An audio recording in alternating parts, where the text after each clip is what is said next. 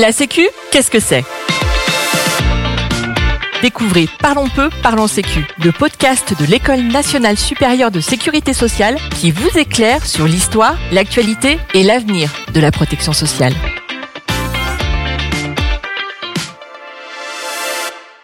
Dans cet épisode, nous recevons Julien Damon, enseignant à Sciences Po et HEC et conseiller scientifique de l'EN3S. Julien Damon, bonjour. Bonjour. Aujourd'hui, nous allons aborder le thème sécurité sociale et pauvreté. Donc tout d'abord, que peut-on dire en quelques mots de la situation française en termes de pauvreté?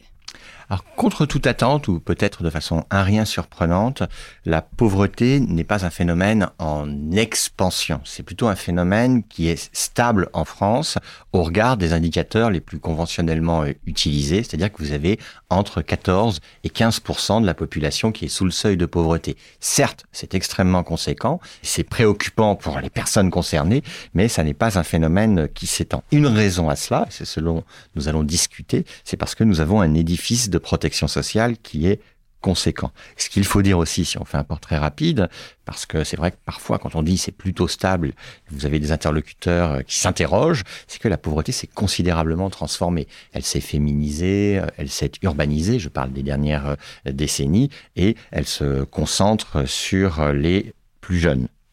Et donc, quel est le rôle de la sécurité sociale en matière de lutte contre la pauvreté?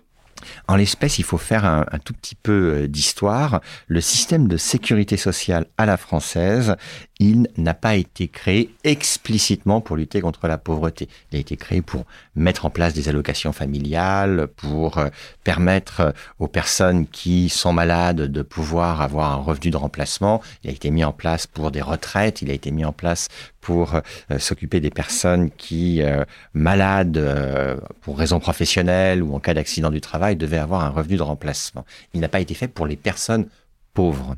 Ceci dit, euh, vous avez eu tout un développement du système de protection sociale plus large que le système de sécurité sociale qui, à la sécurité sociale au sens strict, est venu ajouter des prestations spécialisées de lutte contre la pauvreté. Je peux illustrer ça de façon très simple. En 1945, lorsque se déploie le régime général de sécurité sociale, on ne prend pas du tout en compte le risque chômage, qui bien évidemment est un des risques les plus préoccupants en termes de pauvreté. Ça n'est qu'à partir de 1958 que vous avez une assurance chômage en France. Ça n'est qu'à partir des années 80 que l'on déploie des prestations très spécialisées sur la pauvreté, le RMI et euh, le RSA. Oui, mais du côté de la sécurité sociale en général, que peut-on dire sur la pauvreté? Ce que l'on peut dire sur euh, la pauvreté en matière de sécurité sociale, c'est que vous avez un des grands risques couverts par la sécurité sociale, qui est le risque vieillesse, qui est le système des retraites, qui est extrêmement performant pour lutter contre la pauvreté.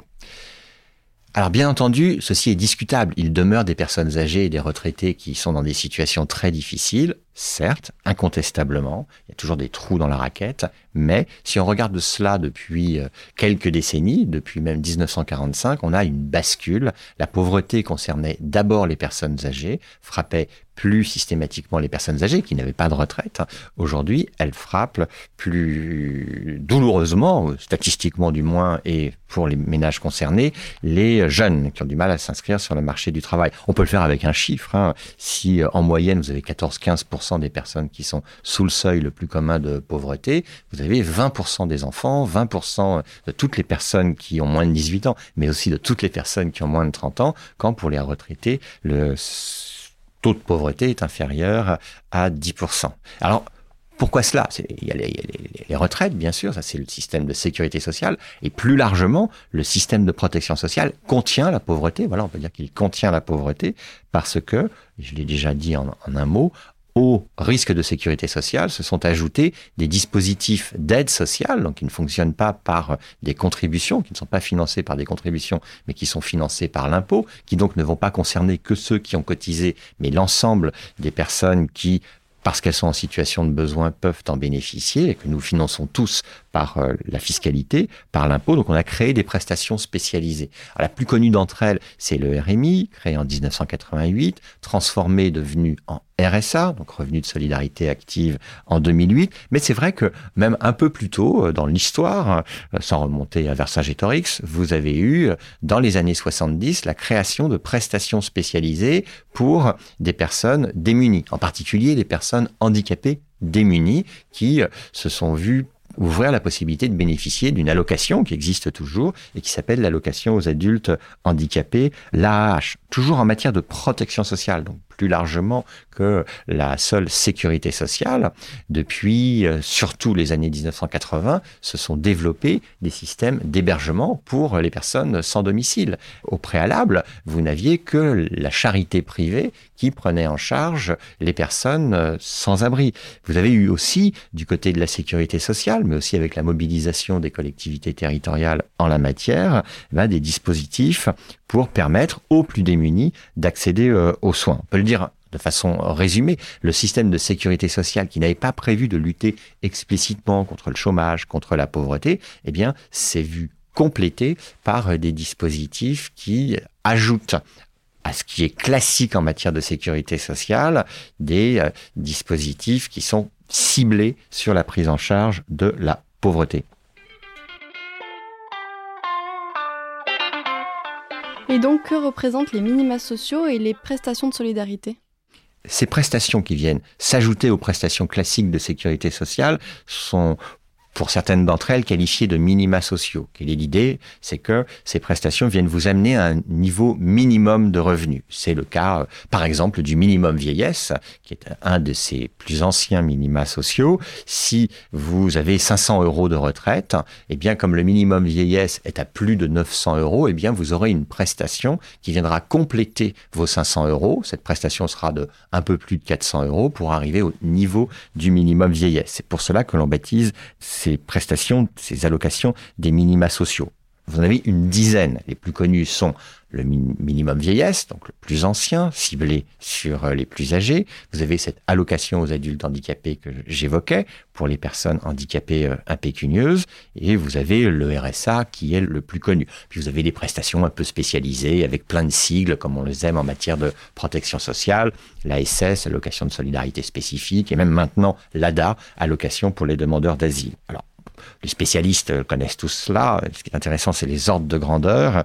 Et les ordres de grandeur, c'est que ces dizaines de prestations représentent euh, bah, un peu plus de 10% de la population française qui en bénéficie. Vous avez 4 millions d'allocataires et si vous prenez en compte les ayants droit, c'est-à-dire les conjoints et les enfants, eh bien vous avez un peu plus de 7 millions de bénéficiaires.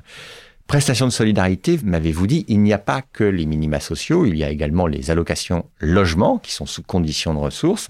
Et ces allocations de logement, elles, elles concernent 6 millions de foyers. Si vous prenez les enfants et euh, les conjoints, voire d'autres personnes à charge, ça fait 14 euh, millions d'individus et ça fait près de 20% de la population française. Vous avez une autre prestation qui a été créée pour lutter contre le phénomène des travailleurs pauvres, qui s'appelle désormais, après avoir été euh, beaucoup transformé au cours de ces récentes années, en tout cas de ces deux, trois décennies, la prime d'activité. La prime d'activité qui vient compléter euh, vos revenus d'activité jusqu'à un peu plus de 1,5 SMIC, eh bien, ça concerne 4 millions de foyers. Donc, je le répète, ajoutés au dispositif classique assurantiel de sécurité sociale, sont venus se greffer des prestations de solidarité et qui permettent à la France de contenir la pauvreté tout en ne l'éradiquant pas.